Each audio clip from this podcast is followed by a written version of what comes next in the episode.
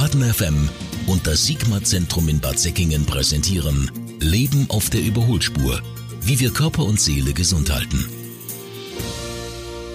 Für die einen ist es der Alkohol, für die anderen ist es das Essen und äh, für die anderen vielleicht sogar ein Mensch. Es gibt ja viele verschiedene Formen von Abhängigkeit. Das ist heute unser Thema. Und erstmal vielen Dank an Sie, Herr Professor Bielitz, dass Sie sich wieder Zeit genommen haben. Vielleicht wollen wir erstmal die Frage klären, was für Formen von Abhängigkeit gibt es überhaupt?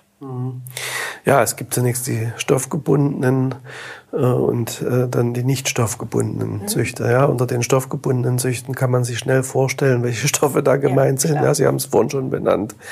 Die Alltagsdroge Alkohol. Wir haben ein eindeutiges äh, Übermaß an Alkoholkonsum in Deutschland, sehr viele Abhängige und noch viel mehr Missbräuchler. Wir haben aber eben neben dem Alkohol natürlich auch äh, Nikotin. Wir haben die illegalen Drogen.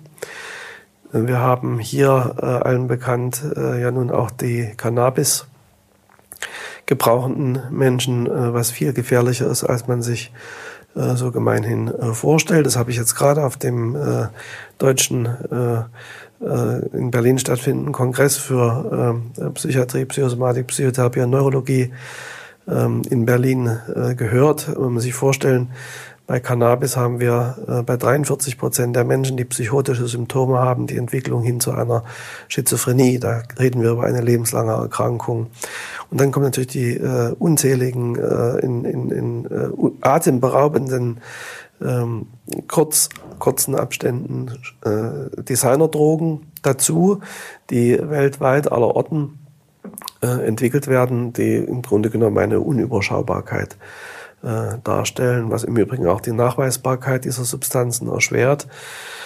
Ja, und dann gibt es die stoffungebundenen Süchte, die äh, wir zum Beispiel bei der Spielsucht haben äh, oder eben auch bei der Internet- und Mediensucht, wenn Sie so wollen. Was Sie vorhin angesprochen haben, die Sucht nach äh, Beziehung, das bezeichnen wir dann eher als eine dependente Persönlichkeit oder eben auch dependente Persönlichkeitsstörung. Mhm wenn äh, man permanent darauf angewiesen ist, äh, dass man in Begleitung eines Menschen ist, in einer Beziehung ist, alleine nicht sein kann und sonst mhm. massive Ängste entwickelt, schier entscheidungsunfähig wird im äh, Extremfall. Mhm.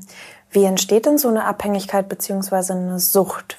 Ich glaube, man kann sich da meist gar nicht dran erinnern, wann der Tag X war, in dem man da reingeraten ist. Wie entsteht das? Ja, es ist ein Prozess.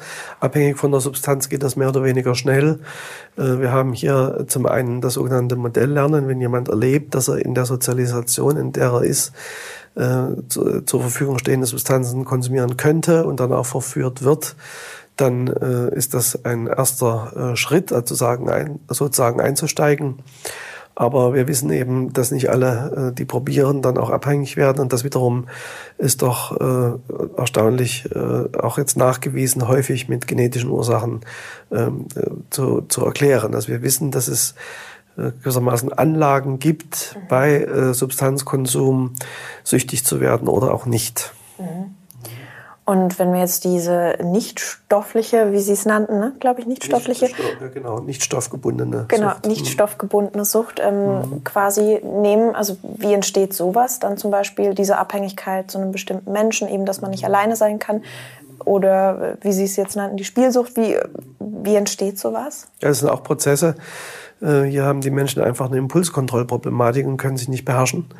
Und werden eben durch das äh, Spielsystem oder eben auch durch das äh, Internet- und Medienphänomen, dass man auf eine Wischbewegung eine Antwort bekommt, positiv verstärkt, wie wir sagen in der Verhaltenstherapie. Und das führt sozusagen zu einer kurzfristigen Befriedigung des, des, wenn Sie so wollen, Such- oder Spieltriebs und dann kann sich das verselbstständigen. Wenn da nicht, gerade bei Kindern ist das sehr gefährlich, aber eben auch bei Jugendlichen, ähm, interveniert wird und von außen Grenzen aufgezeigt werden, eben da äh, bei den Kindern sind es natürlich die Eltern, dann kann sich das dermaßen verselbstständigen, dass die Menschen ernsthaft krank werden.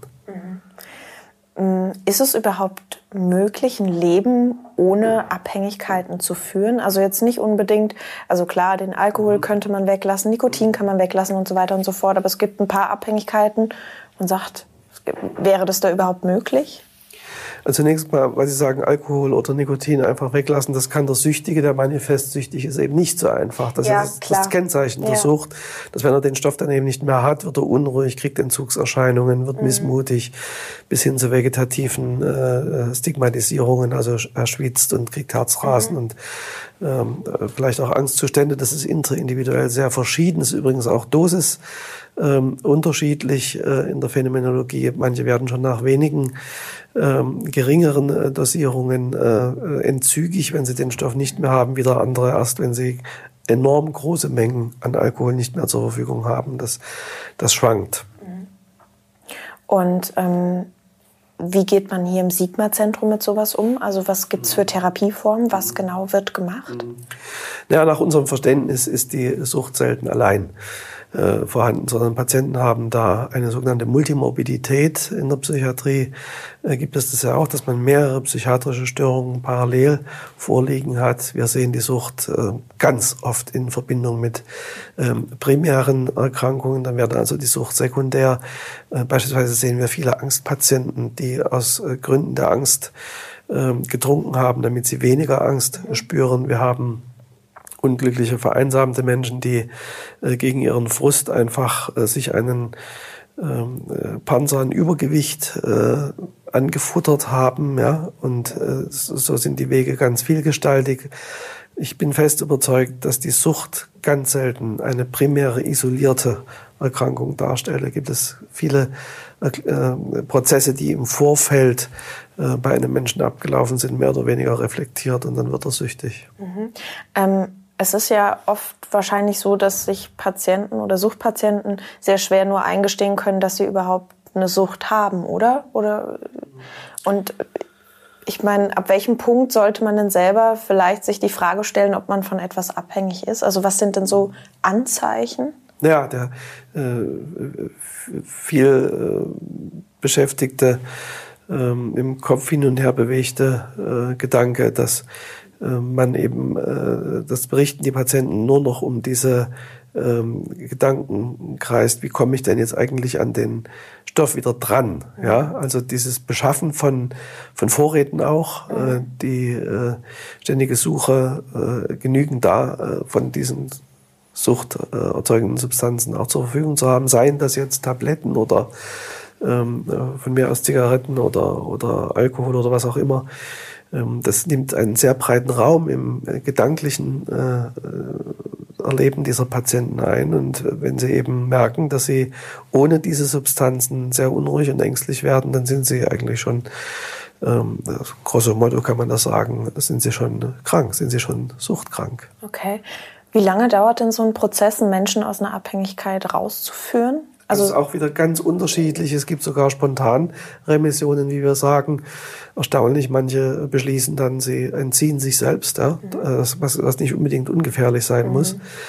Ähm, aber das ist wohl eher selten. Äh, wahrscheinlich ist es doch viel häufiger, dass äh, Menschen dann qualifiziert entzogen werden müssen. Äh, die, die, der Entzug ist natürlich auch wieder substanzabhängig. klar. Das kann äh, bei äh, Tabletten äh, über Schlafmittel vor allem oder andere äh, süchtig machende Stoffe kann das äh, über äh, Wochen und Monate gehen. Äh, Das hängt dann eben auch von der Dosis ab und von der Zeit, die ein Mensch solche Medikamente konsumiert hat.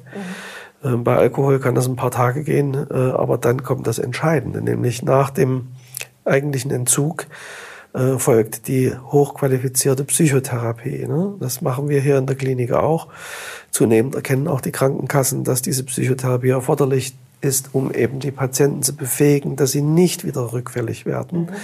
Ähm, dann gibt es auch noch das Entwöhnungsverfahren in speziellen Kliniken, wo wir gelegentlich auch hin vermitteln über eine Langzeitentwöhnung, die dann über Monate geht, um Patienten dann äh, quasi zu festigen, dass sie in keine ähm, äh, Rückfallsituation mehr kommen, beziehungsweise in einer potenziell gefährdenden Situation sich nicht hinreißen lassen, wieder zu konsumieren. Okay. Das heißt, sich von Abhängigkeit äh, zu lösen, ist natürlich ein sehr intensiver Prozess, aber hier im Sigma-Zentrum findet man auf jeden Fall Hilfe. Man findet hier Hilfe, ja. Wunderbar. Dann danke ich Ihnen recht herzlich, Herr Professor Bielitz, und äh, freue mich aufs nächste Mal. Gerne. Baden FM und das Sigma-Zentrum in Bad Säckingen präsentieren Leben auf der Überholspur. Wie wir Körper und Seele gesund halten.